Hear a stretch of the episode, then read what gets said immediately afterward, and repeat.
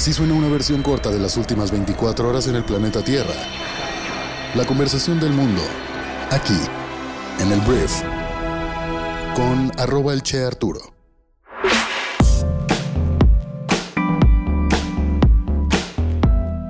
Hola, muy buenos días, bienvenidos a esto que es el brief para este lunes primero de noviembre. Se nos fueron ya 10 días de este año y pues bueno, así pasa la vida.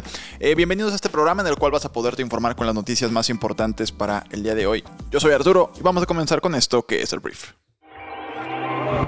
El brief del día de hoy gira mucho alrededor de todo lo que sucedió, todo lo que se dijo en la cumbre del G20 que fue este fin de semana en Roma, en Italia.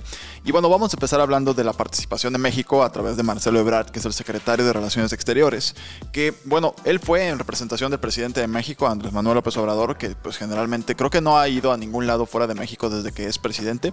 Me parece tiene un, un evento este mismo año en Estados Unidos, pero no ha ido a ninguna cumbre del G20, ha ido Marcelo. El tema es que Marcelo, en su participación, hizo un llamado a los líderes mundiales a reconocer universalmente las vacunas en contra del COVID-19.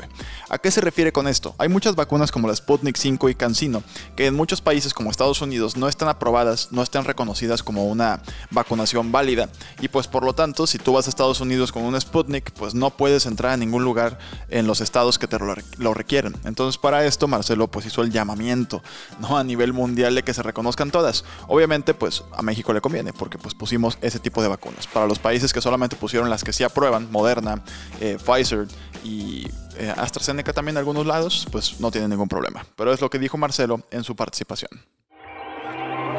Ahora hablemos de dos acuerdos que se hicieron durante esta cumbre, que fue, te digo, este fin de semana. La primera cumbre es que se respaldó a nivel G20 el impuesto mínimo mundial. El presidente Biden y otros líderes del grupo aprobaron un impuesto corporativo mínimo global el sábado, y este histórico acuerdo busca evitar que grandes empresas como Apple o Bristol Myers trasladen ganancias y empleos a través de las fronteras para evitar pagar impuestos. Se ha estado trabajando en un acuerdo durante años, pero el Departamento del Tesoro de Biden hizo un esfuerzo sostenido para finalizarlo en esta cumbre. También el viernes, interesante, estos líderes anunciaron la creación de un organismo mundial para coordinar las respuestas del gobierno a la próxima pandemia, que ya se van a empezar a preparar a nivel G20, pues esto es algo que ya tiene que medirse y también reaccionar más rápido. Y por último, antes de pasar a temas más particulares de Biden y así dentro de la cumbre, el domingo se acordó un compromiso para limitar el calentamiento global a 1.5 centígrados sobre la temperatura preindustrial. El objetivo sería incluso más ambicioso que el alcanzado en el Acuerdo de París en el año 2015, en el que se comprometían a adoptar políticas para limitar el calentamiento por debajo de 2 grados, idealmente hasta esos 1.5 grados. Entonces, hasta ahorita suena muy bonito, ¿no? Acuerdos, eh, manos estrechadas, fotos, titulares y podcasts como estos. El problema aquí es que no se puso una fecha concreta para el objetivo de conseguir la neutralidad en emisiones de carbono. No se definió realmente como los pasos a seguir o acciones como muy, muy... Em, llamativas para que pues, se reduzca las emisiones de carbono. Entonces nos deja un sabor amargo este anuncio porque dices, bueno, qué bonito, qué bueno que te comprometas, pero al final, ¿cuándo? ¿Cuándo y para cuándo y qué se va a hacer? ¿no? Hoy empieza la cumbre de las Naciones Unidas sobre el cambio climático, la COP26 en Glasgow, donde otros líderes mundiales van a ir también a pues, hacer otros compromisos. Esperemos que en esta cumbre de las Naciones Unidas haya algo más concreto, pero en el G20 la verdad no hubo mucho.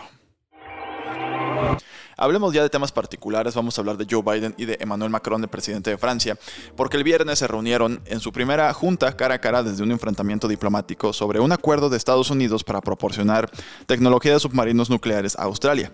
Ese acuerdo, te doy contexto, resultó en la cancelación de un acuerdo para que Australia comprara submarinos convencionales de Francia, lo que pues enfureció al gobierno de Macron. Biden admitió que su administración había sido muy torpe en su manejo del anuncio del acuerdo con Australia y no se hizo con mucha gracia, y agregó que Estados Unidos debería haber informado a Francia, que es un socio extremadamente valioso, con anticipación. Macron dijo que pues, estaba contento y satisfecho de que se hubieran reparado pues, esta estrecha relación entre los dos aliados y pues bueno, al parecer ya van a dejar pasar esta agua abajo del puente. Y bueno, hablemos ahora de política interna en Estados Unidos, que tiene que ver con México porque tiene que ver con migración. El gobierno de Joe Biden dijo este fin de semana que está intentando por segunda vez poner fin a la política de permanecer en México, que fue una política que impuso el expresidente más naranja del mundo, Donald Trump, Donaldo, para los migrantes que buscan cruzar la frontera sur hacia Estados Unidos para presentar solicitudes de asilo. Esto te obliga a permanecer en el país, en otro país, pues, mientras solicitas el asilo y no en Estados Unidos, lo cual pues nos deja a nosotros como México, pues con la gran parte de estos migrantes, porque por aquí aquí es donde más quieren pasar. Entonces el secretario del Departamento de Seguridad Nacional se llama Alejandro Mayorkas, admitió que la política de la era Trump probablemente redujo la migración autorizada, pero dijo que lo hizo a costos humanos sustanciales e injustificables. Dijo que la administración de Biden puede reducir la migración de manera más humana con otras políticas, incluidas audiencias de inmigración aceleradas y un cambio de regla propuesto que permite a los oficiales de asilo decidir sobre las solicitudes más rápidamente, que es algo muy importante y un cuello de botella ahí, por eso tarda tanto. La última medida de la administración Biden no cambiará de inmediato la reanudación ordenada por la Corte de Política de Permanecer en México, por lo pronto queda, o sea, esto sigue, pero bueno, hay voluntad política. Vamos a ver si se concreta. Hablando específicamente del presidente de Estados Unidos, este fin de semana Biden pues ya estaba en Italia, se juntó con el Papa Francisco. Y bueno, el Papa Francisco pues lo recibió, fotos la verdad muy sonrientes todos, después de las fotos que vimos con Trump, que pues el Papa parecía que estaba en un velorio. Em, Biden, después de reunirse, dijo que el pontífice le dijo que era un buen católico y que debería seguir recibiendo la comunión, a pesar de que los obispos conservadores de Estados Unidos le presionaron para negarle el sacramento por su apoyo al derecho al aborto. Biden se ha reunido con Francisco cuatro veces, pero esta vez pues fue su primera como presidente, y los dos líderes hablaron en el Vaticano sobre cuestiones de política, incluido el cambio climático, la pandemia del coronavirus, así como lo que Biden describió como cosas personales. Entonces Biden le dio a Francisco una moneda con la insignia de la unidad de la Guardia Nacional de su difunto hijo Biden, y Francisco asesoró en privado a Biden y a su familia después de que Biden, quien tenía cáncer cerebral, muriera en 2015. Entonces, pues bueno, ahí hubo una buena plática y pues es un buen católico al parecer Joe Biden, lo dijo el Papa. Hablemos de Corea del Norte en un tema bastante tenebroso, porque Corea del Norte le pidió a sus ciudadanos apretarse el cinturón y comer menos ante la escasez de alimentos que se vive en aquel país. Comer menos. Imagínate que tu gobierno te diga, güey, ya no puedes comerte 10 tacos, te tienes que comer 4 porque no hay alimentos en tu país. Eh, lo que dijo el gobierno es que esta situación continuará al menos hasta el año 2025, año en el cual serán reabiertas las fronteras con China que se cerraron el año pasado a causa del COVID y que provocó la crisis de alimentos, de acuerdo con un informe de Radio Free Asia. Entonces, de acuerdo con el informe que o sea, hay diferentes medios de comunicación publicando, el cierre de la frontera con China ha causado muertes por inanición, o sea, hay gente que muere de hambre y provocó que los precios de los alimentos se dispararan sin que las importaciones de dicho país cubriera la brecha entre la producción y la demanda de alimentos nacionales. Entonces, no hay alimentos, entonces en Corea del Norte no pueden comer porque no hay para comer. Hablemos de negocios y primero voy a hablar de Pfizer, que es el laboratorio que desarrolló una de las vacunas pues, mejor calificadas para combatir el COVID-19, porque la Administración de Alimentos y Medicamentos de Estados Unidos respaldó el viernes la autorización de uso de emergencia para la vacuna Pfizer y Biotech para niños de Estados Unidos de entre 5 y 11 años. Y bueno, la decisión que se esperaba después de que los asesores de la FDA aprobaran las inyecciones marcó uno de los pasos finales hacia pues ya la vacunación de más de 28 millones de niños estadounidenses que pues pueden ya recibirla, ¿no? Los expertos en salud pública han calificado la medida como un hito importante en la lucha contra la pandemia. Y esto también es relevante porque cuando la FDA aprueba este tipo de, vacunas, es más normal o es más rápido que otros países como México, por ejemplo, ya deciden aprobarlas también.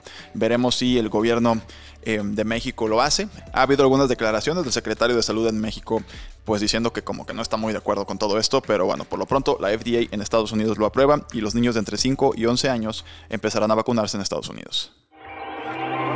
Hablemos de Microsoft porque la empresa de Bill Gates, que fundó Bill Gates, superó la capitalización de mercado de Apple el viernes para convertirse en la empresa pública más valiosa del mundo.